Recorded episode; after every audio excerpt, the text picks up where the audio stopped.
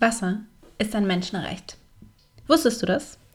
Wasser ist so wichtig für uns und unseren Körper, dass es 2010 von den Vereinten Nationen als globales Menschenrecht gilt, einen Zugang zu sauberem Trinkwasser zu haben. Und genau mit diesem wichtigsten aller Fakten zum Thema Wasser starte ich hier in diese neue Podcast-Episode von Sustainable Stories und ich freue mich, dass du wieder dabei bist. Also zurück zum Wasser als unumstrittenes Menschenrecht. Die Bewahrung von Menschenrechten spielt vor allem in der Nachhaltigkeit und gerade bei nachhaltiger Unternehmensführung auch immer eine sehr große Rolle. Nicht umsonst hat das Magazin Umweltdialog dem Thema eine ganze komplette Ausgabe gewidmet. Wenn du an der Stelle noch nichts vom Umweltdialog gehört hast, kann ich dir das sehr ans Herz legen, wenn du dich näher für Nachhaltigkeit in der Politik und Unternehmensführung interessierst. Kurzer Disclaimer an dieser Stelle, diese Folge ist nicht gesponsert vom Umweltdialog, ist eine reine persönliche Empfehlung von mir, weil ich es einfach ein sehr wertvolles Magazin finde. Bei meinen Recherchen für den neuen Online-Kurs von Sustain Me, den ich gerade erstelle, bin ich unter anderem eben auf das Thema Menschenrechte gestoßen in der Nachhaltigkeit, aber eben auch auf das sehr große Thema Wasser und Menschenrechte in Verbindung. Und deswegen habe ich mich dazu entschlossen, darüber meine ganz eigene Podcast-Folge zu machen.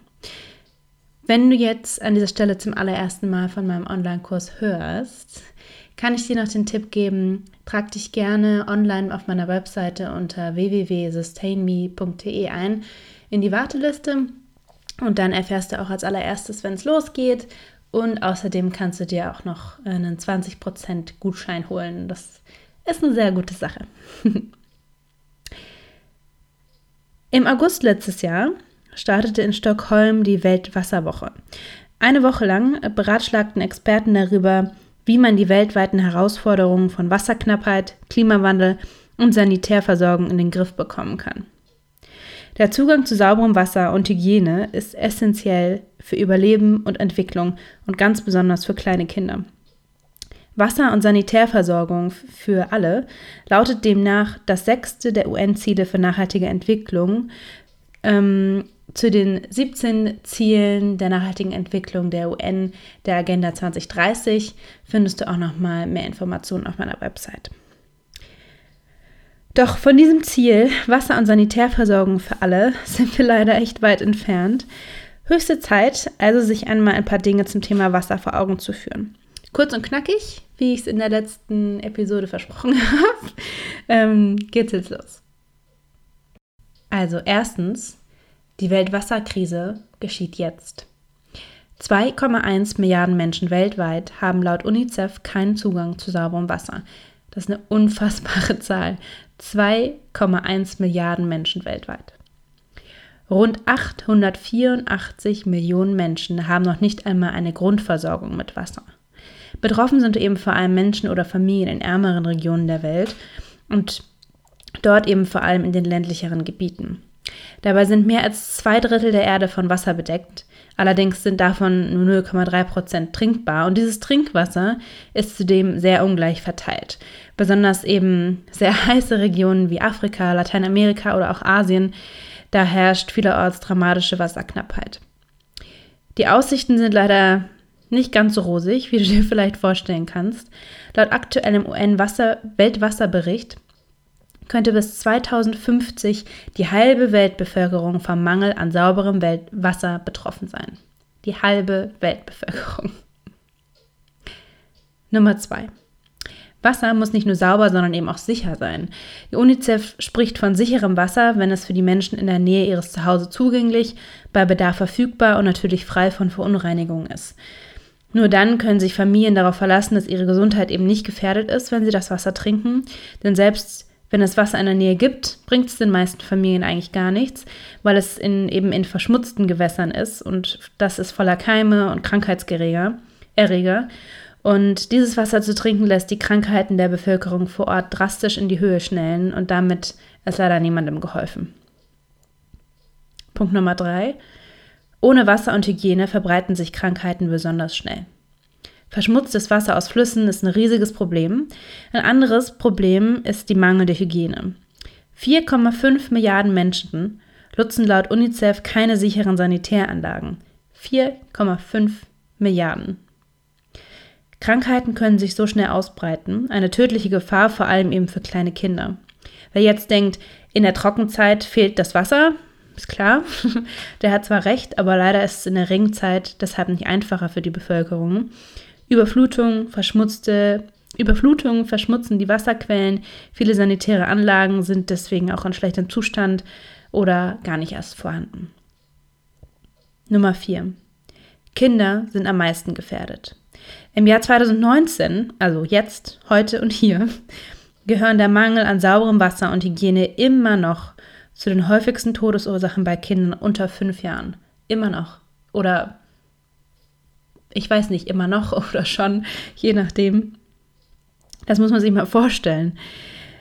Das ist, ich finde das total absurd. Jeden Tag sterben mehr als 700 Kinder an vermeidbaren Krankheiten wie zum Beispiel Durchfall, die eben durch verunreinigtes Wasser oder mangelnde Hygiene hervorgerufen wurden. Das Absurde, gerade Hygiene ist eben eine der einfachsten und kostengünstigsten Wege, um lebensgefährliche Krankheiten zu verhindern. UNICEF berichtet, dass die Kinder auf den Philippinen nach dem großen Taifun 2013 gelernt haben, beim Händewaschen mit Seife zweimal Happy Birthday zu singen. Das ist genau die richtige Zeit, um gefährliche Krankheitserreger zu beseitigen. Und so lernen die Kinder das einfach direkt spielerisch und sollen das von Anfang an eben einfach als normal ansehen. Ein wichtiger Hinweis, denn in einigen der ärmsten Regionen der Welt ist Händewaschen eben überhaupt noch nicht selbstverständlich. Und außerdem herrschen zudem katastrophale Hygienebedingungen auch in den Krankenhäusern.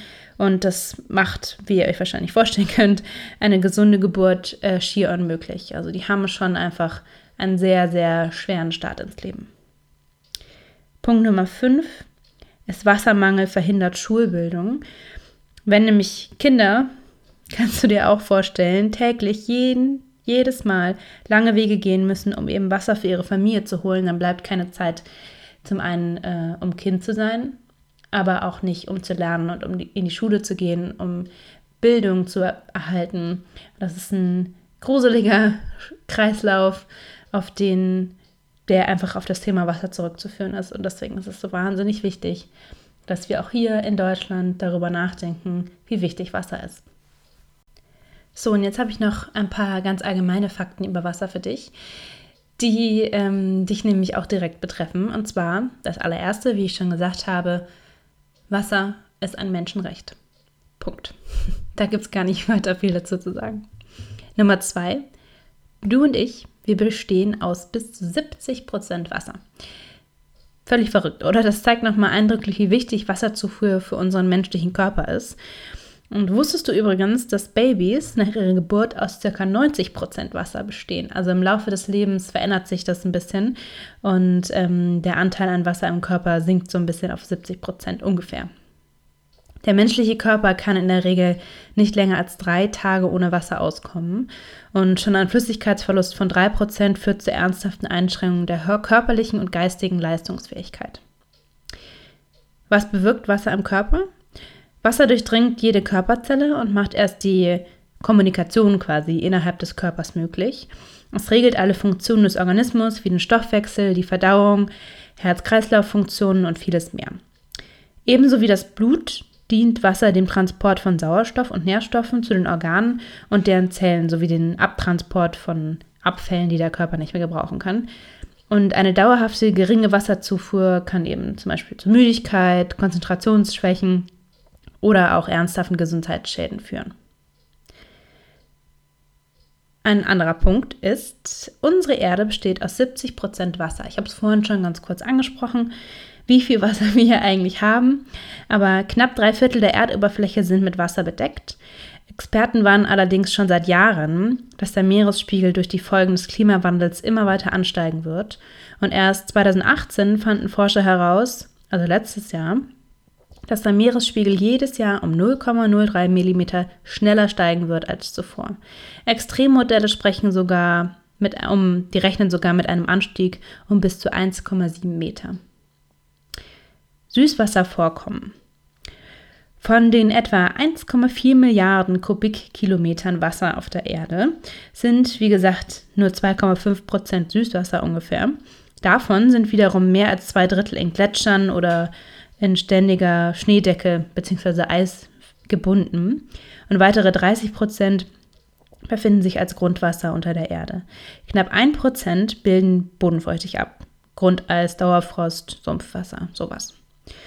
Nur etwa 0,3 Prozent der Süßwasservorräte, also ca. 100.000 Kubikkilometer Wasser, beziehungsweise 0,008 Prozent allen Wassers auf der Erde, 0,008 Prozent, sind relativ leicht, ähm, eben vor allem in Seen und Flüssen für den Menschen zugänglich. Also es gibt wahnsinnig viel Wasser, aber nur 0,008 Prozent davon können wir Menschen überhaupt ähm, als Trinkwasser benutzen. Und das zeigt nochmal, finde ich, ganz eindeutig zum einen, ähm, wie wichtig die Ressource Wasser ist für uns als Menschen, in unserem menschlichen Körper, als Organismus. Wir brauchen Wasser.